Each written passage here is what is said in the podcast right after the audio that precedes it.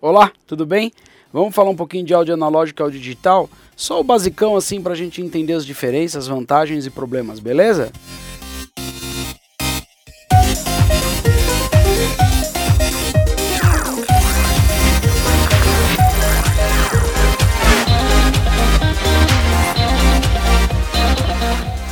Muito bem.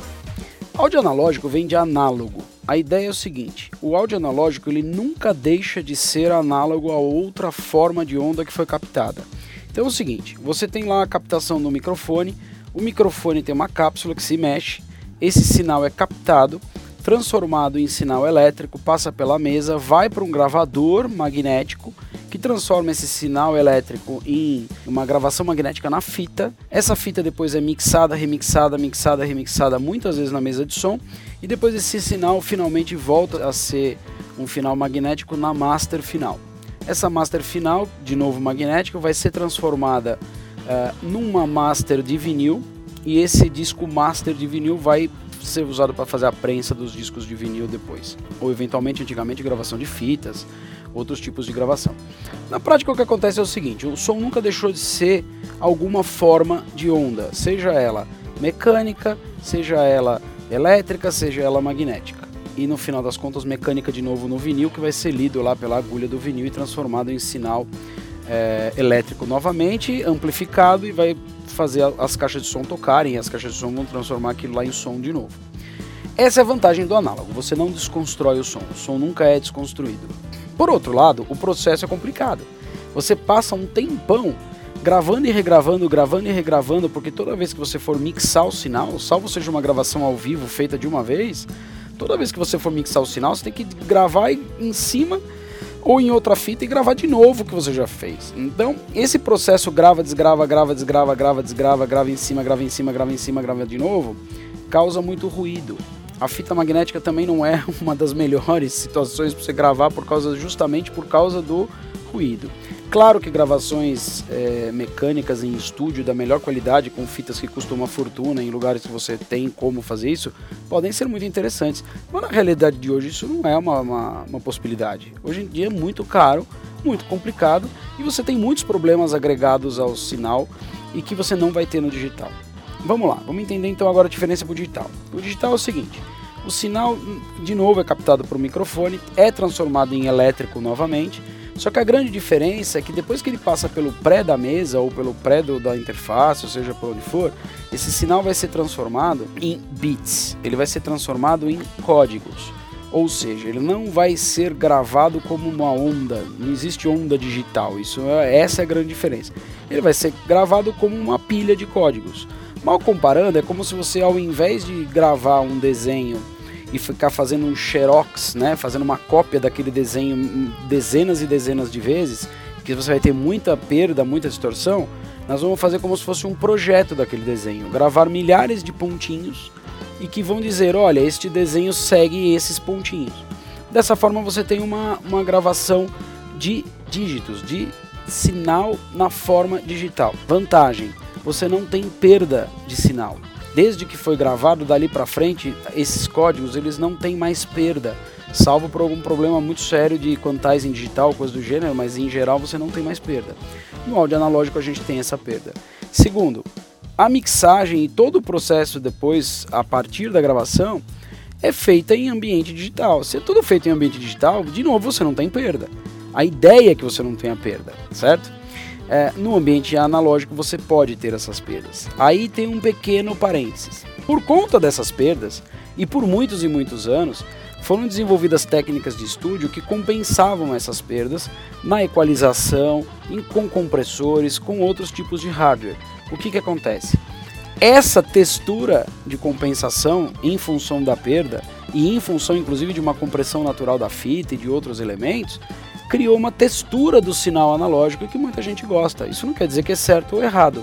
Eu só comentei aquela hora que assim é inviável hoje você fazer gravações analógicas se você não tiver é, milhares de reais, assim para não dizer dezenas de milhares de reais disponíveis para fazer uma gravação. Na prática, é, nos dias de hoje, a gravação digital é, é a realidade. Agora vamos falar um pouquinho sobre as vantagens e desvantagens. A vantagem do sinal digital é que você não tem perda do sinal. A questão é como converter esse sinal. Se você faz a conversão desse sinal com equipamentos de baixa qualidade, infelizmente o seu sinal vai ser mal gravado e você vai depois ter uma resposta de baixa qualidade. Hoje em dia a gente tem a vantagem de que com a evolução dos equipamentos, equipamentos que já não são mais tão caros, têm qualidades assim muito próximas à, quali à qualidade de equipamentos de estúdio. Conversores AD e que são de conversão de analógico para digital de, de ótima qualidade que não custam uma fortuna. Claro, tem coisa muito ruim, tem coisa muito boa, mas a gente tem sempre tentar que ficar naquele intermediário em que também não é nem tão bom, que, que vai custar o preço de um carro, mas também que não é nem tão ruim, que não vai dar para trabalhar. A grande sacada é usar bons conversores, continuar usando bons microfones e bons cabos. O resultado vai ser sempre muito bom. Uh, a gente pode falar um pouquinho também das questões dos formatos de gravação. A gente tem formatos de gravação muito variados. O CD, por exemplo, é, uma, é um formato digital de 44.1 kHz por 16 bits. É, 16 bits já te dá uma banda dinâmica muito boa, né? depois eu explico melhor essa questão da relação banda dinâmica versus bits. Ele te dá uma, uma relação de banda dinâmica muito boa, praticamente nenhum problema em relação à audição humana, nem a relação sinal-ruído.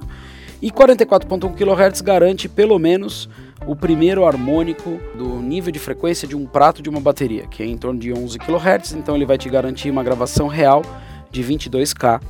É, fundamentalmente os 44.100 kHz lá do, do CD é, basicamente para gravar os dois pedaços da onda, a fase positiva e a negativa, por, portanto a gente precisa de dois samples.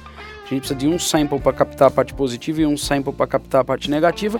Dessa forma, fechando ali a quantidade de dois samples por frequência. Então, se eu quero gravar 22 kHz, eu preciso do dobro, 44 kHz, ok?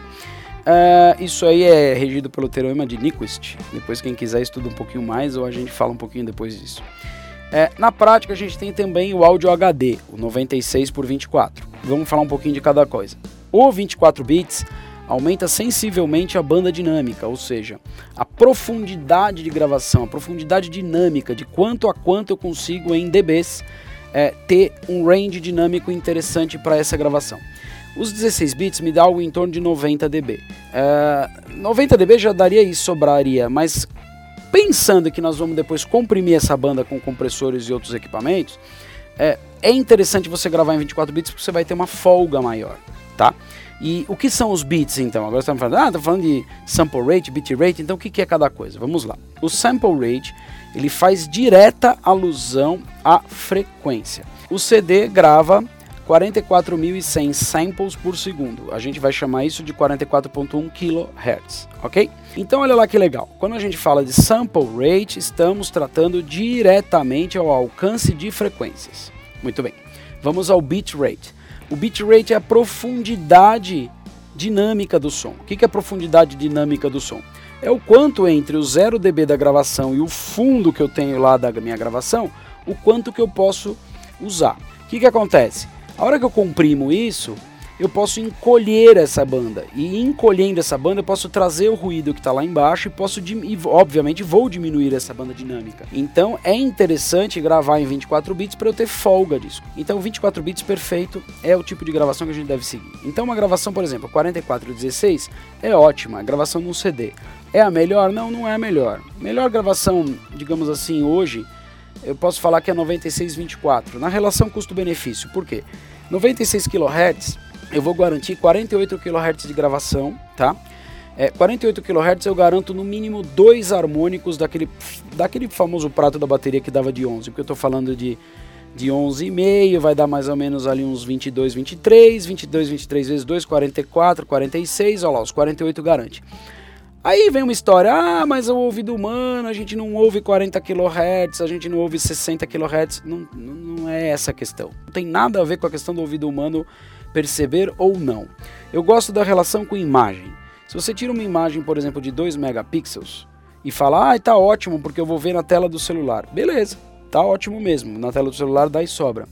Aí você pega essa mesma imagem e depois resolve imprimir num quadro, o que, que acontece com ela? Essa imagem que você resolveu imprimir num quadro agora ficou ruim. Ela ficou granulada, porque você tem poucos pixels. A gente faz uma relação de frequência com pixel. E vamos fazer uma relação de bit com quantidade de cores.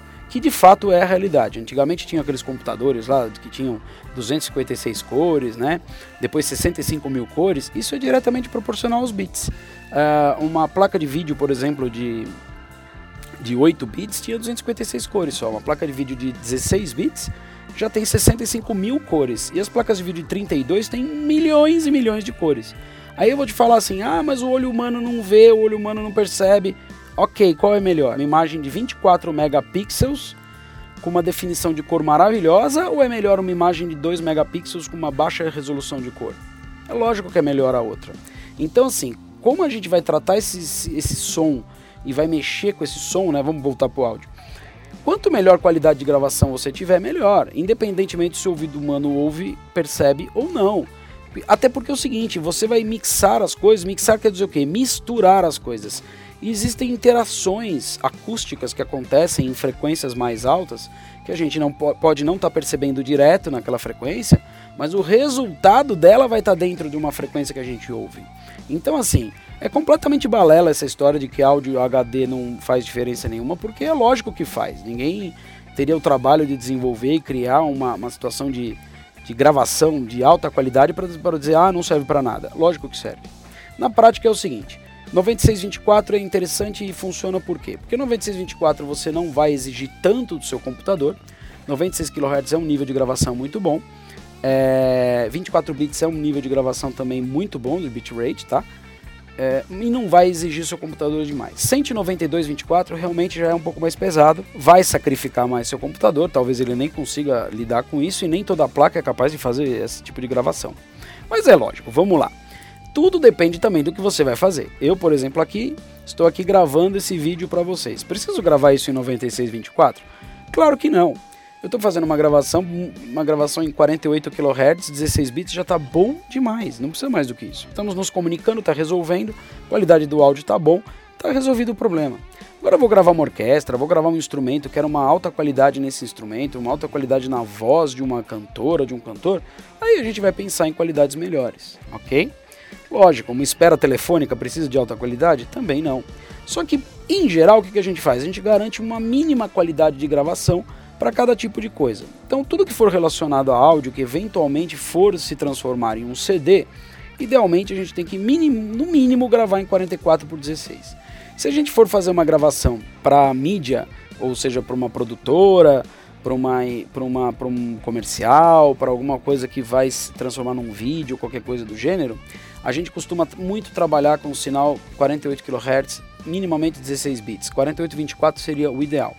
Se for uma produção de cinema, uma produção mais sofisticada, a gravação de um disco em alta qualidade, alguma coisa do gênero, aí a gente vai trabalhar em 9624. Mas claro, verifique qual é a sua demanda, o que, que realmente funciona melhor e o que, que você vai conseguir trabalhar no seu computador. Finalmente, vamos resumir. Sample rate, bit rate. Sample rate faz alusão direta à frequência. Então, quanto maior o sample rate, melhor será a minha definição de frequências, ok? Bitrate faz relação com duas coisas. Faz relação com a profundidade dinâmica, ou seja, quanto de range eu vou ter para poder trabalhar, e também com a relação sinal-ruído. Gostou? Manda sua dúvida, fala com a gente. A gente vai tentar resolver. Bem-vindos ao canal Brick School.